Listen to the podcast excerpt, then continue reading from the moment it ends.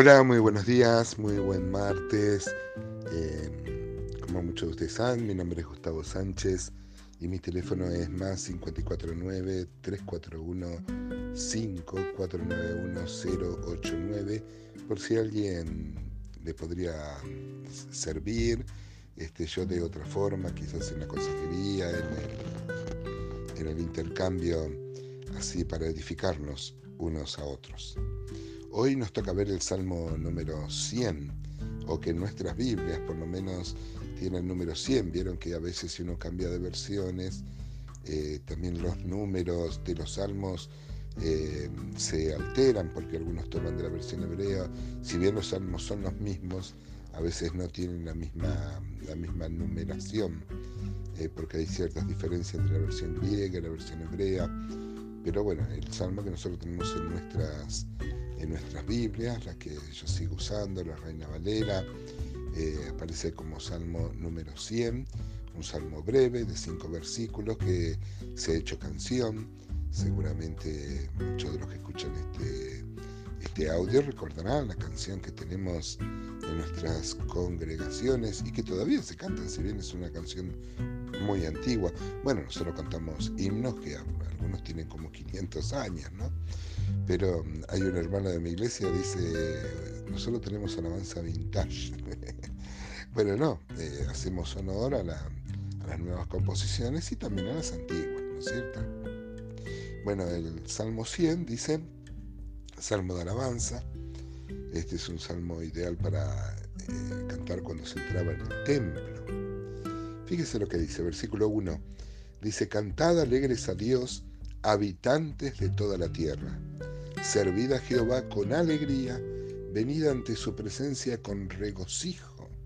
Ay, hermano, ya desde el vamos encontramos una exhortación muy elocuente, muy precisa, acerca de alabar, cosa que dicen la mayoría de los salmos, pero cantad alegres a Dios.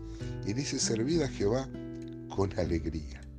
Muchas veces vieron que hay un lenguaje connotado y un lenguaje denotado.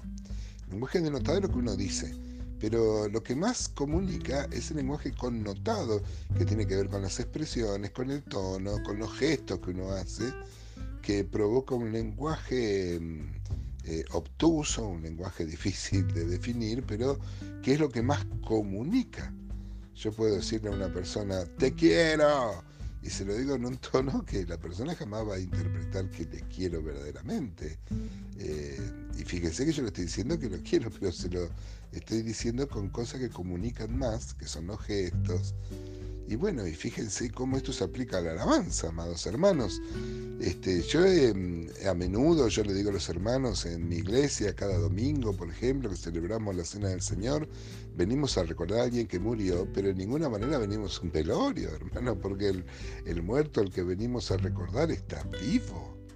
Está vivo. ¿Y cuántos motivos tenemos para cantar alegres a Dios, con el gozo del Espíritu y servir con alegría. Es más, hermano, hermana, si no estás sirviendo con alegría, hay que plantearse los motivos por los cuales uno sirve. A veces el trabajo en la obra también se vuelve un arduo trabajo porque, fíjense en la iglesia de Éfeso en Apocalipsis 2, cuando este, dicen que habían abandonado su primer amor, por eso el trabajo era arduo. El trabajo es arduo, es alienante, si uno lo hace con la motivación correcta, por amor al Señor, por amor a los hermanos, por amor a las personas. Así que, porque el ministerio siempre tiene que ver con personas. En un tiempo de la iglesia se interpretó que la persona era espiritual si se metía en cuevas eh, o si se subía a una, a una columna. Eh, bueno, fue así en algún tiempo, pero no es algo ni bíblico, ni algo esperable, ni algo deseable para nosotros. Fíjense el versículo 3, dice, reconoced que Jehová es Dios, Él nos hizo y no nosotros a nosotros mismos. Pueblo suyo somos y ovejas de su prado. Miren hermanos, eh, una vez más tenemos que insistir acá, ustedes saben que nunca nos oponemos a la ciencia, creemos que la verdadera fe no tiene ninguna disidencia con la verdadera ciencia como el apóstol Pablo dice, ¿no? Eh, cuídate de la falsamente llamada ciencia. Pero con la verdadera ciencia ningún conflicto hay con la fe. Este, pero debemos insistir, esto nos da pie una vez más, hermanos, que eh, reconocer que Jehová es Dios, Él nos hizo y no nosotros, a nosotros mismos. Hermanos, no somos obra de la casualidad, no somos obra de la unión azarosa de enzimas, de, de células y hormonas. Hay un plan, hay un diseño inteligente, no solo sobre nuestra vida, sino una elección desde antes de la fundación del mundo para formar su iglesia, para formar su cuerpo.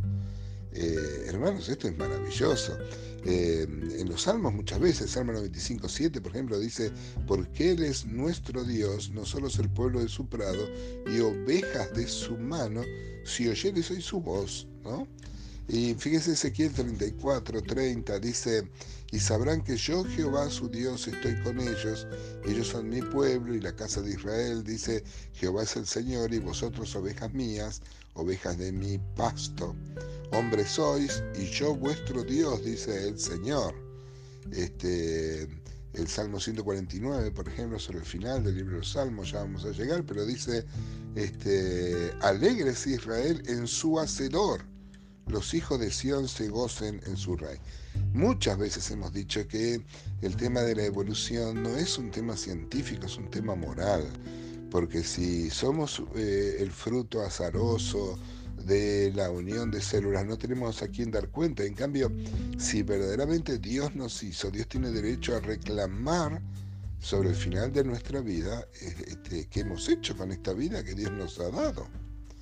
El versículo 4 dice, Entrad por sus puertas con acción de gracias, por sus atrios con alabanza. Alabadle, bendecid su nombre, porque Jehová es bueno, para siempre su misericordia y su verdad por todas las generaciones. Este estribillo, que Jehová es bueno, para siempre su misericordia, ya lo hemos visto varias veces en varios salmos, y fue una composición que hizo David cuando entra con el, con el arca del pacto a Jerusalén luego de que muere Usa, luego de que esté en manos de los filisteos, luego de que a nadie le importara. Estuvo 20 años en la casa de Obed Edom. Hay algunos que dicen que Obed Edom era filisteo. Eh, nosotros creemos que era un levita, pero bueno, hay una discusión bastante interesante. Eh, interesante en este, eh, en este sentido. Lo importante es que Obededón valoró lo que ni el pueblo de Israel había valorado, el símbolo de la presencia de Dios. Tuvo que venir David, llevarlo, pero David también se equivocó, lo quiso llevar al estilo filisteo en una carreta, cuando Dios había mandado que el arca iba en los hombros de los levitas, y por eso va a morir Usa, uno de sus mejores generales. Cuando David entiende el mensaje, lo trae con los levitas, va a cantar esta canción tan maravillosa que en su estribillo dice, eh, porque Él es bueno, porque para siempre es su misericordia. El estribillo no es que canta el Salmo 100, sino que este estribillo se aplica en varios salmos, porque fue la canción que compuso David en ese día, recordando que Él es bueno, que para siempre es su misericordia. Qué bueno recordarlo hoy martes, ¿no? Dios nos bendiga.